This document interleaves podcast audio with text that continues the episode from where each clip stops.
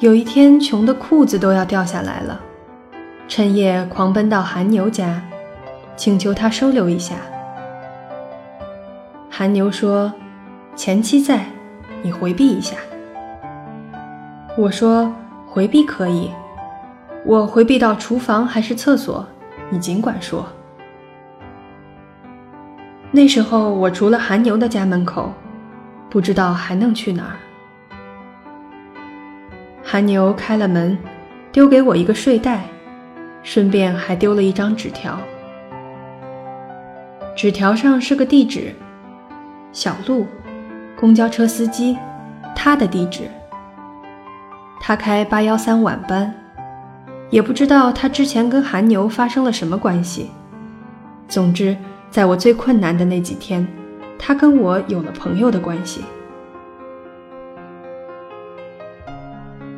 当时夏天还没有到来，我跟着他上班，跟着他交班。跟着他踏着深夜的碎酒瓶和烟头回家。有次在南大广州路门口的夜宵摊吃馄饨，我问：“每天都是同样的路线，两边道路同样的树，烦不烦？”凭良心讲，我在旁边玩游戏等他都很烦。他帮我叫了份炒饭，说。每天重复的不止线路，还有乘客。比如有几位老太太总是固定的一起买菜，几个中学生放学后冲上后门，时间一长，他能记住他们的脸，甚至会知道他们的名字。偶尔有的老太太会生病缺席，他记得一个小男孩每天带酸奶给小女孩。后来，他们手牵到了一起。再后来，他们不一起坐车了，故意错开班次。我说：“你喜欢这样？”小鹿说：“挺好的。下班回家睡觉，睡醒回来上班，同样的生活，挺好的。”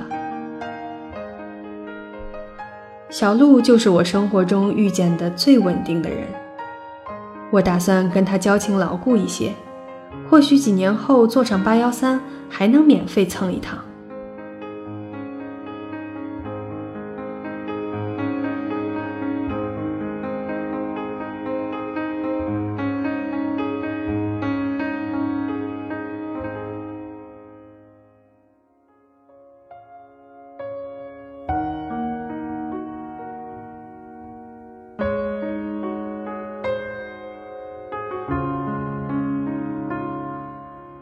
几年后，轮到我收留韩牛。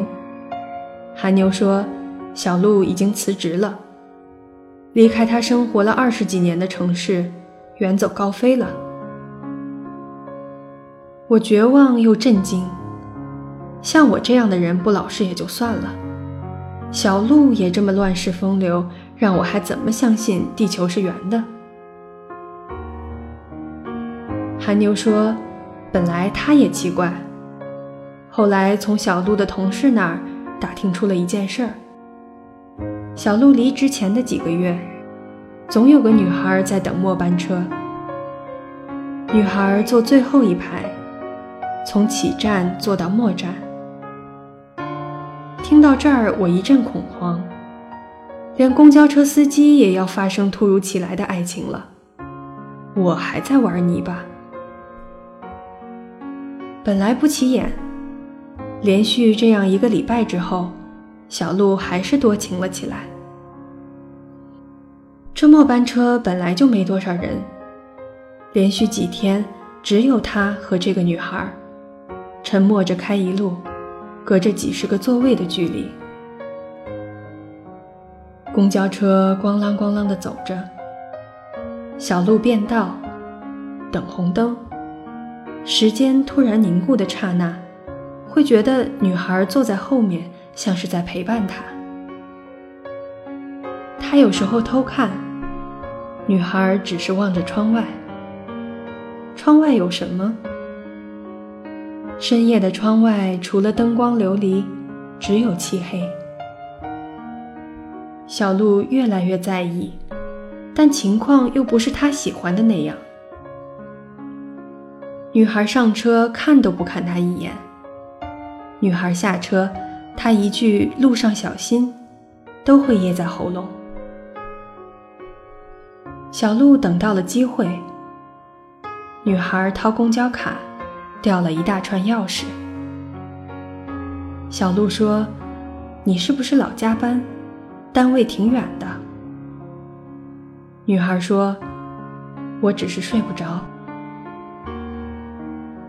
这句话简直等于逼着对方问：“那你为什么睡不着啊？”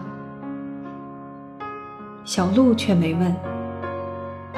第二天，他带了 MP3 和音箱，在只有他们两个人的时候，就放钢琴曲。他有时候在刷卡机上放杯牛奶，有时候换成心灵鸡汤的播音台。有次在最后一排靠窗的座位上放了件披肩，女孩默默地取下牛奶，听到主持人念错别字的时候笑了一声。那是小鹿第一次见到他笑。女孩裹上披肩，靠在了窗边，她睡着了。小鹿把车停在终点站，很久。这样持续到女孩最后一次出现。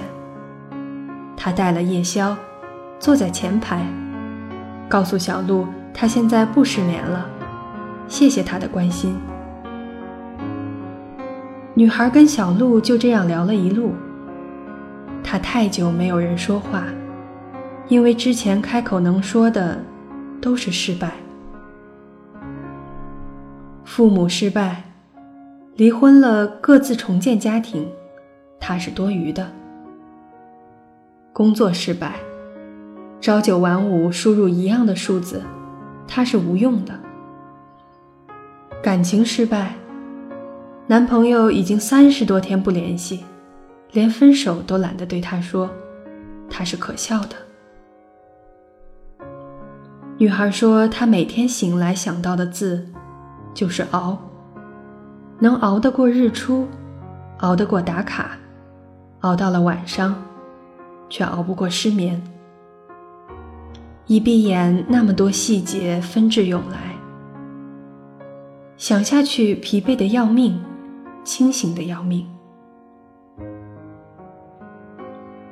人都有生命的低谷，而且永远不知道是不是最低谷。睡不着觉，他就坐公车，在那稳定节奏的摇晃中，换来恍恍惚惚的一段空白。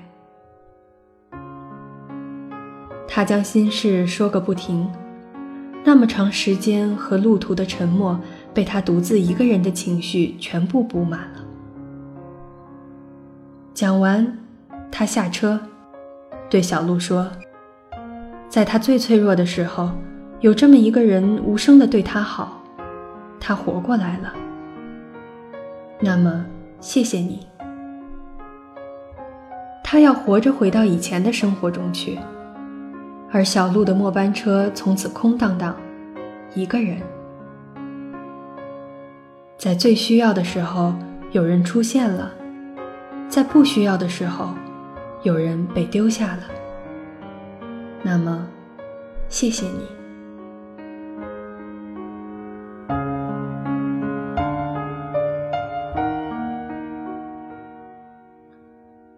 我觉得索然无味，整体的感觉非常无聊。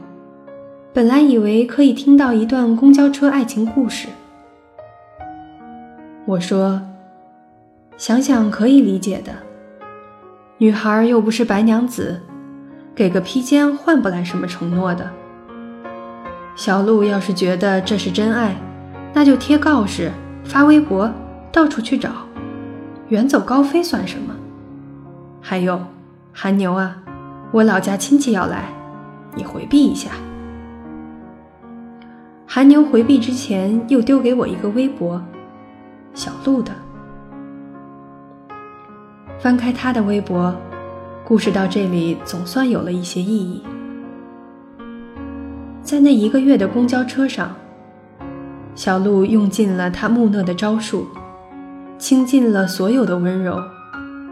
在谢谢你之后，变得又不是心酸，又不是忧愁，只是种简单的遗憾。他遗憾在琴键里跃动的沉默，遗憾洒出杯口的牛奶，遗憾透过车窗只能见到同样的风景，同样的路。整段相遇的尾声，就是他说谢谢你，他说别客气。从此各自不见踪迹。于是他积蓄买了小巴，和不同的旅游公司签约，几百张专辑随着天气情况播放。他微博有句话说：“即使是乘客，坐同样的车，同样的路线，但也可以有不同的心情。”